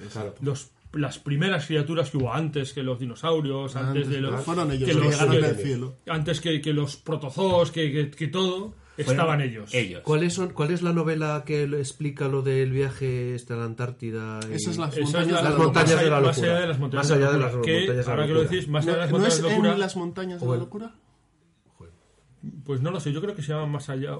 No sé, En no las recuerdo. montañas de la locura, sí. No, bueno, Pero esto Guillermo, viene. viene Muy rápido, Guillermo del Toro lleva años queriendo hacer la adaptación al Sí, cine de. cierto, pues es cierto, complicado, ¿eh? cierto. Bueno, da igual. Lo googleáis y lo sabéis. De todas formas, es- eso viene al pelo porque es una de las historias más largas, o por no decir la, La más, más larga, larga, la la más más larga, larga. y por supuesto se, se pasó al juego de rol. El juego de rol de la de Chulu tiene eh, tres, tres, cuatro campañas eh, míticas. Ajá. Sí. La primera de ellas es las máscaras de Nyarlathotep, que es una campaña fantástica, pero es una picadora de carne. Bueno, que no es una picadora de no Pero, las máscaras es especialmente, especialmente. Picadora de mentes y de carne. carne. De hecho, eh, lo más recomendable es hacer tres personajes y tenerlos preparados. En la recámara. Tener banquillo. Ok. Esa es una. Hay que Las tener máscaras banquillo. sal- salió en un Juego formato de rol con banquillo, me gusta más el normal. concepto. eh, En, en inglés la editaron en una caja, pero aquí en español las máscaras en, en una caja, pero una caja pequeñita, digamos, fina, la mitad de un, de un juego de Avalon Hill, pero en español salió en un libro. ¿vale? En un libro, vemos una edición que, bueno, normalita, pero, pero bueno, que estaba bien De porque Job. salió. Ah, ok. Eh, y luego otros dos, las otras, digamos, más, más famosas ¿Sí? son eh, el, el Orient Express, el horror en el Orient Express, Oh, qué guapo. que es una pasada de campaña, que salió- ha salido varias ediciones, lo ha, habi- lo ha habido en varias ediciones, y venía en una caja con una preciosidad, con un montón de cosas, y es una historia en la que vas yendo a través de todas las, las, las paradas del Orient Express, persiguiendo un pues un- una cosa que vas persiguiendo para no desvelar si alguien bueno, básicamente vas per- persiguiendo los, los trozos de un de un cuerpo que se llama el si- simulacro de Sethkar Esto sí que me atrae, pero me atrae mucho. ¿vale? Es. entonces empieza en Londres y acaba en Estambul Qué Es que los módulos, los módulos de Chulu tenían mucha calidad. ese es uno y luego el otro que hay Mucha calidad. Y queda un tercero, has dicho. el ¿no? otro mítico Es en es, las el- montañas de la las locura. montañas de la locura Las Es- montañas de la locura. Es en el Ya. Ártico. que es en el Ártico. Es una Ah, expedición al Ártico vale, vale, donde descubren una, descubren una ciudad y, Eso tal, y es, una, es, un- es una campaña tremenda, Porque, enorme. porque volvemos a, a- a- eh, eh, Es que no quiero perderme. Para que perderme una aquí. idea, Sí. perdón, Alejandro. Esa, cuando la editó aquí la factoría, Sí. le editó en Es dos volúmenes. Dos volúmenes de unas 300 páginas cada uno. Sí. Oh. Y vamos. os- Y ha habido ot- otras ediciones Os también. pusisteis burritos, burritos, ¿no? tío? Pasa que eso es para jugarlo durante literalmente Meses años. o años, sí. O sea, Y, lo- de hecho, Qué maravilla. aparte de los que hice Juan Luis, luego estaban estos módulos que tenían. ¿Por estos dices? Esos módulos- Estos son módulos Estás enseñando el manicomio, libritos. Sí, ¿no? se Una- llama El Manicomio y otros relatos. Estos son módulos cortos, aventuras cortas. Sí. eh, tanto este, que es Fragmentos de Terror, como Vale. El Manicomio, que eran de una calidad excepcional. Eso es una de las cosas que, que distingue a la llamada de Chulo de otros juegos. Los módulos de la llamada de Chulo son prácticamente todos excelentes. Toma ya. Y además eh, se hace incluso complicado muchas veces hacer módulos tuyos, porque es difícil competir con módulos tan bien hechos. Sí. Y porque la llamada de Chulu tiene un, un pequeño problema y es que ambientar el terror, el misterio y, y no irte a la parte de dungeoneo es dungeoneo, mazmorreo. Sí, es- es, es complicado, complicado. porque, Ajá. claro, la llamada de Chulu, si una casa está encantada y nadie entra, porque el que entra no sale, si lo miras desde el punto de vista de Dungeons and Dragons, tú entras, matas y sales. Matas y sales. Pero lo más probable es que eh, si juegas en la llamada de Chulu, entras, no Entras- pasas de la primera habitación y te matan. la llamada de Porque, Chulu, la por, llamada porque de por algo no salía la gente. La Eso llamada de. Chulu, claro. tú habrás visto cuando te entras en el Board Game Geek, Sí. en la parte de juegos de rol, Sí, sí, en esa- el esa es Role la Playing parte. Geek, Eso es. habrás visto cuál es el número uno. Este. La llamada de Séptima Chulu. edición. Esto es por qué Mm. la llamada de Chulu es el número uno. Claro. Porque tiene los mejores módulos, probablemente las me- la mejor ambientación, Mm. es accesible, lleva mucho tiempo, es muy fácil ambientarse le- leyendo libros y novelas, todo el mundo lo conoce, todo eso es lo que se junta para Claro, ello. claro. Eso es. Y luego es fácil de jugar. Y es, es un juego no muy complicado. pero difícil, de, pero difícil Ah, de sobrevivir, que es Sí, una sí, de sí. las pegas que yo siempre me ha parecido. O sea, el tema que hay que modular muy bien. eh, Para mí la pega mayor de... de- hay que modular de muy bien el tema de, es de- otra, de que no es una picadora de, mentes primero y de carne después, porque es que podías, Pero, digamos, y fallecer por las dos. Ya. O sea, si te vuelves loco, se acabó tu personaje. Vale. Y si te matan, se acabó tu personaje. Porque- O sea, tienes dos vías para terminar muy pronto con un es, personaje. hay una cosa aquí muy importante que es la cordura. Eso. Exacto, es. eso es, Eso el, es- el eje principal de, eso es una de cosa que mete, que mete la llamada de Chulo que no, no tiene ningún otro juego. Luego algunos otros han sacado algo parecido. El pero lado oscuro, ¿no? Bueno, no el Sí, lado el oscuro lado no oscuro. exactamente, pero, No, pero el sí algunos taras mentales o cosas de ese estilo que, que se van generando en otros juegos. Ya. Pero la cordura tal cual es de la Chulo. Estamos hablando, para contextualizar esto, estamos hablando que la llamada de Chulu es un juego que sale en el 1981. Sí, Muy bien. aproximadamente. Sí, yo no Stranger fecha. Things. Ahí, ahí. Justo. Por ahí. Sí. Es un juego que es de Chaosium solo, que hereda muchas de las mecánicas de RuneQuest. O sea, que fue después del RuneQuest. Sí, sí, Ok. RuneQuest Hereda- es- es el RuneQuest es del 78, Vale. la primera edición, que es cuatro años después de Dungeons Sí, and Dragons, sí. de la primera edición. Este hereda muchas mecánicas, pero como solo de Chaosium y ya no están vuestros amigos de, Ama- de Avalon Hill, es mucho más sencillo. Los amigos 8.1.1. Por ejemplo, lo que hablábamos antes del, fácil, del RuneQuest, que tiene localizaciones, brazos, piernas y tal, eso no existe en la de Chulo. En la Vale. llamada de Chulo hay un, un- Vale. un número de puntos de vida y punto. Ok. El combate es mucho más sencillo. También es verdad que hay menos combate. Y cuando hay combate no vale para nada. Porque los monstruos les da igual. Es el tiempo, el tiempo que tienes para salir corriendo. Vale, Ahí vale, se vale. introducen cosas como armas de fuego y sobre todo hay un elemento que lo diferencia de, de otros juegos, que es que la magia es prácticamente inexistente. Y cuando Porque lo la- haces es peor hacerla Claro, que no hacerla. Porque el coste de hacer magia es tan alto que es mejor no hacerla. Qué bueno. Sí, es. A ver, en eso sí que han eh, sacado muy directamente de los relatos de Lovecraft Sí. ese tipo de cosas. El coste Vale. de la magia. Entonces, eh, el que hacía magia se volvía loco. El que hacía no sé qué se volvía loco. El que veía un vídeo se volvía loco. Y eso es que es tal cual en los. El que en leía los- un libro se volvía loco. que volvemos al tema. El que de- te da los buenos de- días se vuelve locura. loco. Ya, Eh, ya, ya. en las novelas, ya te digo, en las novelas de Lovecraft y luego las de. ¿Cómo se llama? Arthur Derleth, el que las continuó, Sí. unos amigos. Bueno, luego hablaremos Luego de, hablamos, eso de- es. de libros. Vale, pero todavía no hemos dicho otra palabra mágica, que es investigación. Aquí es, esto es, Es un juego imprescindible. de investigación, de resolver, ¿no? Están sucediendo cosas extrañas. sí, aquí- hay una mansión en que hay desaparecido bichos, alguien? Ha todo, desaparecido todo se alguien. encadena un poco. Hemos dicho que Claro. Digo que en la llamada de Tulu, eh, Chulu, o como se llame. Eh, Mariano. eh, eh, las armas no sirven de demasiado porque los monstruos no los puedes matar. Hemos dicho además que cuando los ves, pues te vuelves loco, con lo cual muchas veces es difícil reaccionar y tal. Entonces, cómo rayos o como demonios Se consigues acabar con estos bichos. Sí. Pues normalmente tienes que inve- investigar, porque a lo mejor tienes que hacerte un ritual, o tienes que, que- Leer un que- libro. que localizar un objeto Ah. que es el que, el que ha atado esas criaturas o algo. Es decir, normalmente el combate nunca es la solución, o prácticamente nunca. Y además lo único que hace es meterte en más líos y matarte y conseguir que muera más gente. Vale. Tienes que buscar cómo Vale. solucionar eso sin combate. Y eso normalmente, normalmente no. Siempre significa un investigar. Una investigación que va a llevar sus peligros, que va a llevar sus problemas. Pero, Exacto. por ejemplo, eh, hay muchas partidas en las que el, el- el- el bicho final, o digamos el monstruo que va a aparecer, es, es el mismo Chulu, o es Nyarlathotep, o Yosotot, que son criaturas, son prácticamente dioses inmatables. Pero Chulu es el dios de los dioses. No, No. es Ah, un-. Vale, vale, Azatot es el, el más eh, letal de todos. Ok, Vale. se acaba de morir un gatito, ¿no? Eh, Eduardo, con esa pregunta ha sido como... Vale. No son matables. No hay forma. Lo más que puedes evitar es que no lleguen, que es, que es dejarlos eh, encerrados en ese otro lado. ¿Tú has visto, has visto Vale. Hellboy, la primera película? Eh, me he leído los cómics. Pero el- en, la, pe- en la película se ve Sí. muy gráfico. Cuando, Sí, es verdad. Cuando están invocando a los dioses exteriores. Sí, claro, ese concepto claro. es muy de la llama de Chulo. Claro, por eso el Actun Chulu me mola mucho, tío. Hostias.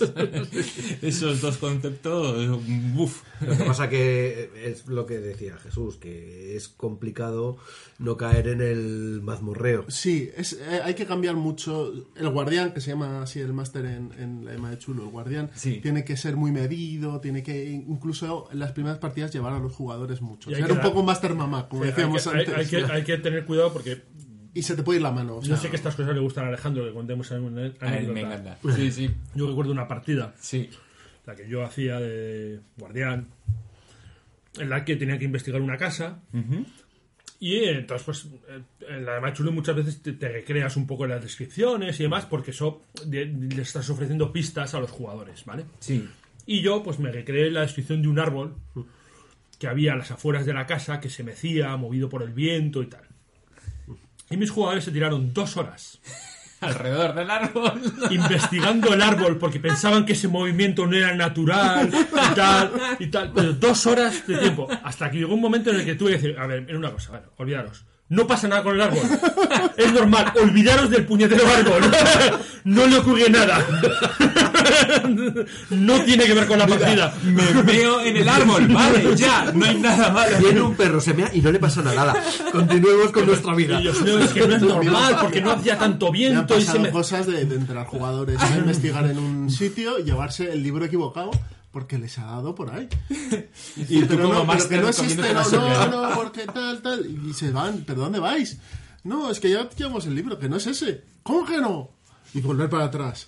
Eh, tú eres un master mamá. Hombre, eh. claro, es que si no dices, ¿y entonces ¿Me van a joder mi aventura? Claro, ¿Cómo no, que- pues iros al bar a tomar copas Espera, y espera, hay un Emanem aquí, hay un Master Mamá, tío.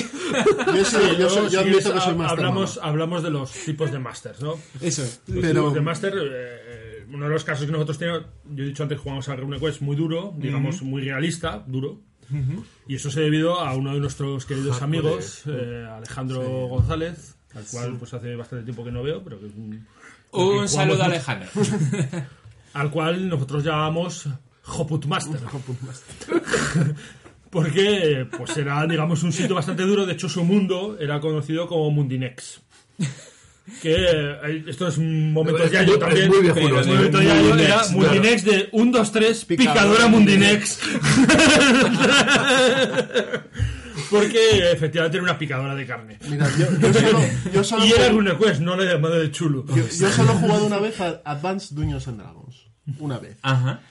Y duré cinco minutos. El tiempo que tardó un escarabajo en matarme. Ese momento cogí la hoja y dije, hasta luego, Eh, señores. seguro que era un escarabajo gigante. Tampoco era un escarabajo. Sería venenoso y maligno, no sé. ¿Has muerto? ¿Cómo que he muerto? Ya no, pero que acabamos de empezar. Así que ya, bueno, ya, pero digamos eso. Cosa. Y esto me lleva un poco a lo que te he comentado antes, he Sí. antes, Mm. de, de la vez que mezclamos la llamada de Chulu con RuneQuest. Ostras. Jugamos una partida de RuneQuest Sí. Ambientada en la Edad Media, Claro, perfecto. pero Efectivamente. era una historia de Chulo, porque era Sí, un sí. pueblo donde los habitantes del pueblo, pues digamos, tenían unas caras un poco peculiares, con los ojos muy saltones, las palmas pues tenían Era una, pequeña membrana entre, entre, entre los dedos y tal. Claro, Y claro, la- muy bueno. Nuestros, perso- nuestros personajes pues se cayeron allí, había algo, había desaparecido una chica y fuimos a investigar qué pasaba y tal. Y conseguimos entrar en, en una cueva donde había abajo un, un pueblo de profundos. ¿Vale? Lo que pasa que, claro, nuestros personajes no eran ni anticuarios, Ni ni bibliotecarios, ni diletantes, eran vikingos. De dos metros. Entonces los vikingos bajaron por la cueva y se encontraron con los profundos que les atacaron con sus garras. Y los vikingos, armados con hachas de batalla, espadas y, Corazas, y sí. hachas danesas, masacraron a todo el pueblo de profundos. Fue una auténtica masacre. y no tiraban cordura. Porque además no había cordura, porque era alguna quest, ¿vale? Entonces, bueno, fue un momento en el que eh, fue un experimento que no salió bien, porque aquello fue una masacre. Bueno, o sí salió bien. Fue muy divertido, Bueno, fue muy divertido, pero pero, claro, pero vamos, los Efectivamente. Vikingos mataban a los profundos por parejas. No, no, pero el experimento es cojonudo. Me, me encanta. Ostras. Muy bien, pues entonces eh, eh, el ambiente me... El ambiente de la llama de Chulu, además en el libro, el libro antiguo, ya las nuevas, la, que es la primera edición, tenía un ambiente de reglas, o sea, un- una parte de creación de personajes, reglas Sí. y ambientación, cordura, tal. Pero luego había un anexo, que era el mundo de los años 20, y estaba muy bien detallado. Sí, sí, sí. sí. Estaba muy bien detallado, te, te explicaba como eh, hechos históricos, cómo era el mundo en general en la parte de qué los costaban años las 20. cosas, qué cosas Básicamente había, te, cosas te no. explicaba el periodo de entreguerras. A lo mejor no, a lo Los mejor- felices años 20. a lo mejor no te lo crees, 20. pero por ejemplo, en los años 20 no había móviles. Es una cosa increíble. Y pocos- y había no pocos había teléfonos. internet, sorprendente. Y, y llega, y llega este tío que dice que es de esa época y dice, me voy a imaginar unos seres, ¿cómo los habéis llamado? Eh, primigenios. No, sí, Sí, pero las que- criaturas estelares. eh, criaturas estelares. Los. En, en los años 20, pero ¿qué le pasaba aquí al Claro, una, cosa que, una cosa que pasaba en el tema de Tulu, que, que, que yo creo que no pasaba en otros juegos, y al menos yo no sé cómo lo, lo- te ha pasado a ti, Jesús, o, pero por ejemplo, nosotros el, el- el- cuando jugábamos, eh, yo hice de guardián alguna vez, pero lo habitual no es que yo hiciera de guardián, yo he jugado más de jugador. Yo he hecho, Y el- yo he hecho el- una vez de. Y el- de- el- de Yo jugaba de guardián. una cosa enorme que nosotros teníamos era no leer las criaturas. Nadie las leía. Solo leías las que ibas a utilizar. La que ibas a utilizar. De manera que tú no conocías. Las cuando aparecía un monstruo no sabías cómo era. Ni cuál era su debilidad. ok. ni na- na- Eso le añadía un plus extra. Al menos digo, esto yo estoy hablando de, de O sea, la leer, experiencia que yo leer tengo. el, el manual, las criaturas. De- ¿no? no, no, no lo sabíamos. ¿vale? Es no que lo eso es lo- conocíamos. eso es lo que Eso aporta. me entró caconado cuando nosotros, la primera vez que yo jugué a RuneQuest, Sí.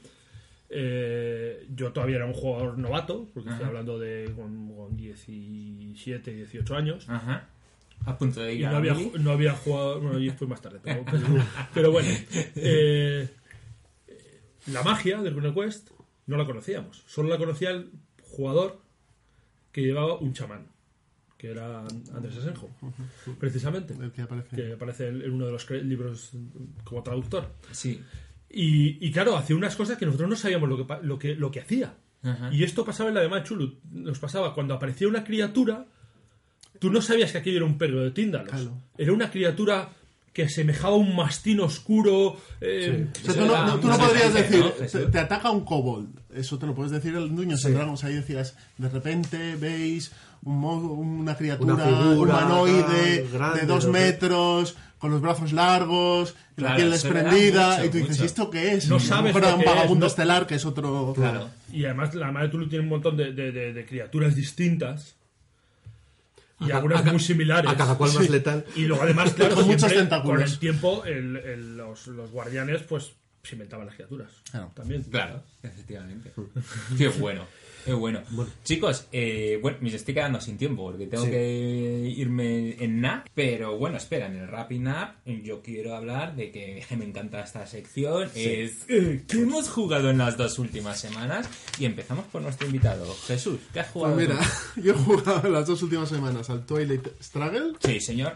Muy bien, muy bien. He elección, jugado señor. Al Aloha Pioja con mi hija. ¿Qué tal? Del Twilight Es muy divertido. Sí, sí. Es muy divertido el Aloha Pioja. Muy bien. Y he jugado un juego que se llama Dungeon, con una admiración al final, que es un juego de mesa de, de la gente de... No lo sé. de TSR al principio y ahora de Hasbro, que su primera edición es del año 75, yo tengo la quinta edición que han hecho, y es un juego muy divertido, es un chorrijuego, de ir en, en unas mazmorras haciendo duñoneo puro y duro, y con mi criada pues es lo que juego. Ah, y qué bueno. ¿Cuántos años tiene tu nena? Eh, siete. Muy bien, ya empieza a estar en la edad de, Ya de empieza, empieza a empieza. Sí, sí, conectar sí. las cosas y eso. Y al laberinto mágico, perdón, que se me olvidó. Sí, eso es. Bueno, yo también. eh, Ese es mi, ese es mi nivel. a día de hoy. Juan Luis, ¿tú tienes, ¿Tú tienes más cosas? ¿Tú, Juan Luis? Pues a ver, nosotros hemos jugado. ¿A qué hemos jugado? Pues hemos jugado Al Hit the Road. al Hit Z Zeta Road. Eso ¿El de es. Wallace? de Wallace, que echamos un par de partidas. Un bien, ¿no? Está bien, está bien. Bueno, es un juego sencillito, Es- es muchas entretenido. pretensiones. Cumple, cumple. Que cumple medianamente. De subastas y de, la verdad es que es de risotada. macho. Jugamos al Conan, el de figuras. Es verdad. Ah, es verdad. Sí, ¿Qué tal que está? me he quedado alucinado cómo las has pintado. Pero además en brevísimo tiempo. Bueno, mm, Eh, ya lo tengo hace un- más de un mes y medio. Madre mía, yo ojalá te- te- te- tendría que pedirte pintar. El clase. Conan estaba, estaba, estaba divertido. está- la verdad es que es divertido. Es, ya sabes que divertido. yo los de muñequecos no me suelen molar demasiado. Pues seguro- pero este, este estaba, este estaba bien. Está la aventura, además está bien porque dices, joder, es verdad. Por poco no ganó el equipo de Conan y sí ganó el otro. Y seguro que a Jesús le atrae esto porque ya eh, tiene allí Y a mí me tema... gusta Conan, sí, ¿A me que gusta sí, Conan, eh? sí. Conan, pues el juego la verdad es que a mí me gustó. Sí me, sí me gustaría volver a, a jugar Y alguna luego otra. juego también con Eduardo. Todos estos he jugado con Eduardo, Sí, o sea que tampoco. Ajá. Y el otro que jugamos es el, el, el- el prólogo de la campaña de, De Seafall, Seafall. el famoso nuevo Legacy. Eso es. Eso es. Que además podéis ver en nuestro canal de YouTube cómo se quema una Sí, carta. la primera carta. Solo parcialmente quema- quemada. Pero fue quemada, efectivamente. Me gustó mucho. Eso para que se vea. Eso es. ¿Tú, Eduardo? Bueno, y alguna cosa más, porque tú sueles pasar Ah, por sí. cuarto de juegos. Mm. Sí, bueno, yo eh, jugué otro, Ah, bueno, es verdad, otro jugué otro Seafall. prólogo de Otro- con Michael, Eso. pero poco más. Y luego en casa he, jugado, he probado un juego que me llegó nuevo, que he empezado a probar. Bueno, he probado dos cosas en realidad en casa. ¿no? Uno, uno es el, el- uno de la guerra de los 30 años, Ajá. que, que es un tema que últimamente me obsesiona un poco. ¿Cómo se llama? Pues se llama la guerra de los 30 años, de Ah, Fifty sí. Years War. sí. Y no, no recuerdo ahora la casa cuál es, pero bueno, es, una, es un juego un poco peculiar, tiene un desarrollo especial porque vas controlando las provincias con cartas y luego las vas pasando de un lado a otro y demás. Eh, Tiene buena pinta. Muy, de guerra de los 30 años. Sí. Y luego otro, que es un juego de bloques, Sí, ¿qué es? de GMT, es un juego de bloques de GMT del año 2009, quiero recordar, ¿Cuál, que se llama Pax Báltica, Anda. que es la Gran Guerra del Norte, que es la...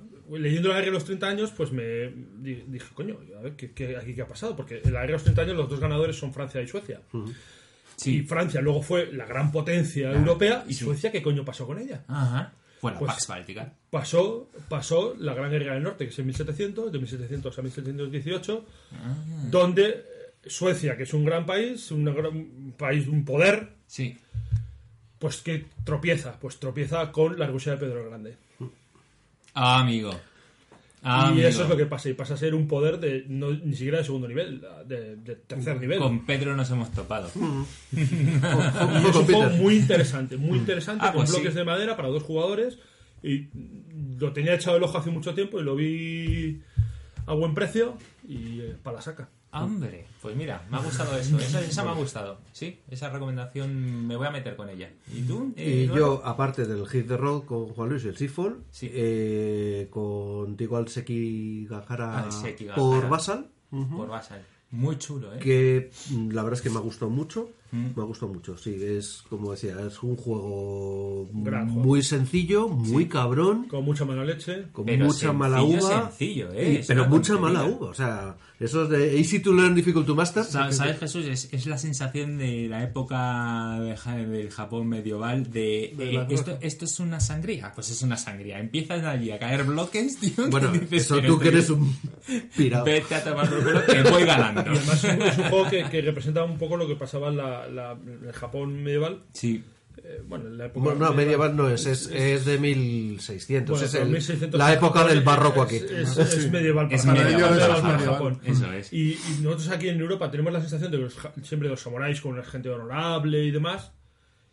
Y se traicionaban más que comían. Sí, Correcto. sí. Una- era una banda de, de- de- de corriendo por ahí, ¿no? Eso es. Aprovecho ese comentario para ir a nuestra siguiente sección de un, alguna recomendación. yo, yo que Sí, tengo, espera, una, espera. tengo una pregunta para Ah, vale. ¿Has ganado ya en el Terraforming Mars o no? No, no, no, ya hemos jugado, yo he jugado las tres partidas, he hecho el ridículo. Eh, en la primera no mucho, en la segunda mejorando y en la tercera el ridículo más espeluznante. Espero una cuarta. Cuando, cuando quieras. Es que como te oía y no gano, y no gano. y verdad, no, no, no, tiene, pues- lo ¿Tú, tiene Eduardo, bloqueado. estás jugando un Machiavelli, Y el ¿no? Machiavelli, sí, ese, y el Machiavelli. Es Seguimos verdad, con el Machiavelli por correo. Que además lo puedes seguir porque el máster eh, está poniéndolo. Blog, ¿no? Hay un blog en donde se siguen todos Pues los luego pasos. pones la dirección. en- Y me, me comentabas que habéis hecho mucha amistad con el turco, ¿no? Alfonso, me tienes contento. o sea, la primera puñalada que se ha pegado en la partida y me la dan a mí. No, joder. Coño, gratis. te conocen de los podcasts y dicen a este. Sí, a no, este no, matarle". está claro. Yo no, no, a no, no vuelvo a abrir la boca. Esto ni agua. Muy bueno. Vale, pues eh, de, juegos yo poquito, más que el Sekigahara, y, pero sí que os puedo dar algunas recomendaciones. Y es para el Sekigahara recomiendo leer... eh, Ah, bueno, por vas a poner el, eh, bueno, una especie de tutorial para el Sekigahara en Basal. Sí, porque grabamos como de nuestro tutorial y entonces estoy allí editando la Bueno, el toda- tutorial que me lo explicó que no sabía jugar. No sabía jugar eso, es. Pero bueno, es una. no, y ahora no como, es muy complejo. como está muy de moda, porque se la ha comprado todo el mundo, que ha llegado a tiendas y se ha agotado ya inmediatamente, Mm. porque en el momento que lo han visto dicen, hostias, es el momento, y ya se está agotando, pues. Pues lo pondremos bastante también en- gente. en el canal. Y lo pondré. Para jugar al Sekigahara, eh, siempre me acuerdo de la novela Shogun, ¿os acordáis de la Sí, serie esa antigua? de la la serie- novela es de James Clavel es una gozada. O sea, eso es, es, es, es, es la, es la leche. Luego te tuiteé un cómic el otro día, ¿no? Que era Ronin, me parece. Sí. Ronin, el de Frank Miller. No, no, no, no, no, no. o- Yo recomendaría. tengo mi- para No, el que móvil sí lo tienes, pero está Usagi Yojimbo. ¿Cuál? ¿Cuál? Usagi Yojimbo, El conejo. el conejo samurái. Ni idea de qué me estás hablando, Sí, Pues es un cómic de un dibujante que se llama Stan Sakai, Ajá. que es de un conejo que es samurái. Samurái, Ronin, depende del momento. Y es, sí, me ojo, suena, Es sí, un, sí. Son lo que llaman ani... Anime, no. No, son personajes que son, son animales. No tienen Sí, humanizados. antro, no, eh, Antropomorfos. Antropomorfo, ¿vale? ¿no? Pero ojo, es un cómic eh, serio, o sea, Sí, no, sí, es, sí, no no es de es una cachondeo, No, no, no, no. historias O sea, tipo Black me. Está Tipo, muy, tipo muy Black bien. Sabbath. Oh, qué buena Y si te, y si recomendación. te bueno. gusta mucho, mucho el manga, Lone Wolf and Cup o No. El Lobo Solitario y... Manga y yo. Y su cachorro, que es de un Ronin con su hijo pequeño. Ok, espera, que no lo he oído bien. Entonces, ¿tú qué has dicho, Juan Luis? ¿Cómo se llama el que has Se, se llama Usagi Yojimbo. Vale. Usagi es como se dice conejo en japonés. Ajá. Y un Yojimbo es como un guardaespaldas. Bueno, intentaremos escribirlo, a ver si somos Sí, capaces. sí, no, no, luego ¿Y me lo- tú, me lo manda- Jesús, Es, El Lobo Solitario y su cachorro o Lone Wolf and Cup, Ajá. que es un manga de un Ronin y un niño pequeño que tiene de cuatro años, que, va- Vale. Que es bastante famoso. Y el cómic que quería deciros yo es eh, 47 Ronin. Vale. Muy bueno. Ah, bueno, Una- Eso es una obra de Y, teatro, ta- ¿no? y también, no, hay una peli, hay una hay peli. una de- peli, pero es una delicadeza de, Sí. de cómic, ¿eh? recomendable. Y la peli está bastante bien también. Muy bien, pues... Y eh, yo- Podríamos decir algún relato de Lovecraft, ¿no? Sí, efectivamente. Hombre, uy, se A nos ver, ha venido- yo más sí, que sí. relato, yo sí quisiera recomendar una biografía de, de H.P. Lovecraft, ¿vale? Que la escribe, es que el nombre es un poco complicado, pero os voy a poner un, un enlace en el, en el blog. Es, es- el autor se llama Sprague de Camp. L, que no sé si es de Louis, Sprague de Camp. Ok. Y cuenta la historia, es una biografía de, de Lovecraft, que es muy interesante saber, pues eso, que Lovecraft nunca publicó una obra en vida. Correcto. Eh, sus amigos le sacaron de la, de la miseria más de una vez. Eh, en fin, eh, la historia de Lovecraft es muy curiosa. O sea, te das cuenta de por qué escribía las... Pero sí se montó un grupo de amigos que era el Círculo... El círculo de Lovecraft. Más que amigos, sí, yo creo sí. que eran eh, pupilos suyos. Y se... Bueno, y eran hay- amigos hay y- infinidad de cartas escritas entre ellos. que, Sí, ¿no? efectivamente. Es. El August Durleth, Derleth, August Derleth y Ujú. había otros que continuaron sus historias. Pero bueno, la- la- est- está muy bien esta biografía. Oye, pues y luego. Y, relatos, Sí, yo creo que con que se lean los tres más, más representativos, que es Sí, como ¿Estoy hemos yo dicho. equivocado o Edgar Allan Poe tenía relación también con.? No, no, no, llegaron a verse No, por, por no. Estoy tiempo. equivocado, ¿no? No. Pero Lovecraft tenía muchas influencias de, de Eso Poe. es. Eso es. El Los- alcohol. El alcohol, una de ellas. Sí, eso es, que pisaba una chapa y se cogía un pedal. Hay tres eh, relatos clave de Lovecraft, Sí. eh, de los mitos de Chulu, no de otro tipo de, de- de- de ambientación, que es En las montañas de la locura, que es una novela corta, La sombra sobre Innsmouth, que es un muy buen relato, y sobre todo El horror de Dunwich, que es un relato corto, bueno, es una novela corta, más que un relato. Y, y son de los tres, lo- de todo lo que escribió largo, es lo mejor. Lo que- más entretenido. Sí, porque luego hay que decir que el Lovecraft es un poquito espeso. A mí me gustó uno que se llamaba eh, La extraña historia de. No recuerdo ahora cómo se llama. Hay uno que es como la extraña historia de, un- de un nombre de un personaje, no recuerdo ahora cómo se llama. A ver, yo, yo recuerdo las aventuras oníricas de Randolph Carter. Que esas también es que eran un poquito espesas todas. Sí, estos que hemos dicho son los más, los más asequibles. Sí, Son- tienen una estructura más, más Y normal. pese a todo, tener en cuenta que son obras escritas en los años 20 por un tío un poco majara, etcétera, etcétera, etcétera. Es un poco durillo de leer a veces. Y muy ¿eh? rebuscado con el lenguaje. Sí, y bueno. eh, ¿Cuentas tú algo ahí, Alejandro, de eso? La extraña casa en la niebla es lo No, único que he no, no, encontrado es por un nombre. Y luego hay un relato cortito, para, comparado con el otro, se llama El color que surgió del cielo, sí, que es también bastante bueno. Ya os lo digo cuál es. ese. vale. Perfecto. Pues chicos, lo dejamos aquí. de Ah, de recomendaciones, estaba diciendo de cosas que no tienen nada que ver. Si alguien quiere ver una serie Sí.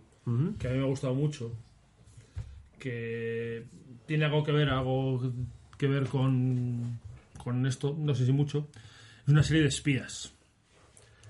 Se llama The Americans. Uh, ya estoy buscándola. Sí. Dios. Es una serie de... Es en Netflix, no en. No, eh, no sé si es en Netflix. ¿Es la de No los es- infiltrados soviéticos? Sí, Sí, eso es. Es, sí. una, es una familia, son... Está basada en están, real, Están, están infil- son Oh. eh, metidos dentro de la sociedad americana. Es una familia que son dos agentes rusos. ¿Pero en qué época? ¿Guerra Fría? Sí, sí, Sí, Guerra Guerra Fría. Buah. 50, 60. Twilight Struggle. años, no, no, es años 80. Años Ah, 80. vale, Es, vale. es- es Reagan, Reagan. Años Reagan, 80. Reagan. Reagan. Mm. Años 80 eso- están Sí, infiltrados y tienen una familia que sus hijos no saben que ellos son espías. Y de eso va la serie. Bueno. Tiene cuatro temporadas y es una serie que es excelente, tanto que los, los actores han estado nominados eh, y la serie ha estado nominada a, Bueno, ha sido, este último año ha sido mejor serie dramática. Oh, Vale, ya, está, pues ya ya está. está. Esa me la apunto. eso Y Yo- cierto, la protagonista es la, la chica que era la protagonista Felicity. de Felicity. Yo os recomendaría una serie de Netflix. Sí, en serio. Una serie que tiene 10 capítulos y se llama The Crown, Sí, sí. que es la transición de Jorge VI, creo que era, Sí. a Isabel II. A Isabel II. Y sale vale. Churchill Y es- muy bien actuado, Es, dicen. es una serie que está bastante bien hecha, como las cosas de Netflix en general. Vale, vale, vale. Bastante vale. bien hecha. Esa te gustará a ti, Eduardo, ¿eh? Sí, sí, sí, sí, sí. Pero- es pero que, muy bien es hecha. que fíjate, vi la portada y tal, dije, ostras, otra de Isabel II. No, Pero no, no, es eso. no, si me no, dices que no es eso. No, no, está Vale. bastante bien. Y su ahora- relación con claro. Churchill, por ejemplo. Hombre, yo estoy viéndome Eh, una que me está llamando mm, la atención, eh, también de Netflix, que es el caso de OJ Simpson. Ah, sí, es verdad. Y, y bueno, me, sobre todo porque es que me acuerdo de, de los dos grandes hitos de aquel momento, ¿no? Porque esto fue como quien dice antes de ayer, lo de J. Simpson, que fue la famosa persecución por la autopista Sí, sí, de OJ claro, Simpson, claro que macho, que sabes que eso lo hemos visto. Sí, hombre, claro. Y luego el tema, la historia, que todavía no he terminado de ver la serie, y bueno, pues la historia de los guantes que se encontraron en el escena del Sí, eso crimen es, y eso todo es. lo que había alrededor. Eso. O sea, es una cosa, está bien, está muy bien. me está- a mí me está gustando mucho la serie. Perfecto. Bueno, aparte que nos estamos volviendo a ver House con la niña. que está- Y ahora la que hay que estar atentos y que va a empezar a salir en España, yo creo que hay un capítulo ya es Westworld, Sí, sí, sí. Hay un capítulo ya. que es, que es la nueva serie estrella de HBO. Ostras. Pues lo dejamos ahí. Bueno, Si sí. pongo un micro enfrente, tío, y no, Y no paráis, y no paráis. chaval. Bueno, un segundo, rápido, rápido. Métodos de contacto. Venga, vete. Por Twitter, arroba abuelosgames. Por email, abuelosgames arroba gmail.com. Aquí nos podéis mandar las cosas que queráis y vuestros dibujos hechos con macarrones. El blog, jugandoconlosabuelos.blogspot.com.es. Y os podéis suscribir en iBox, en iTunes y podéis donar, donar muchísimo dinero. Bueno, pues oye, eh, Jesús, Juan Luis, muchas gracias por venir. A vosotros. Y aquí lo dejamos. Un abrazo a todos. Adiós. Hasta Adiós. luego. Adiós.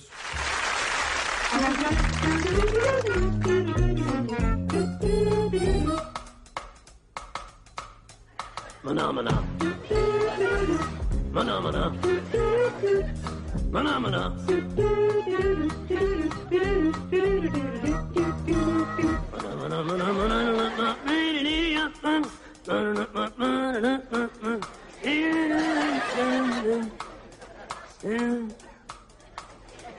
Mana mana. Mana mana. Mana mana.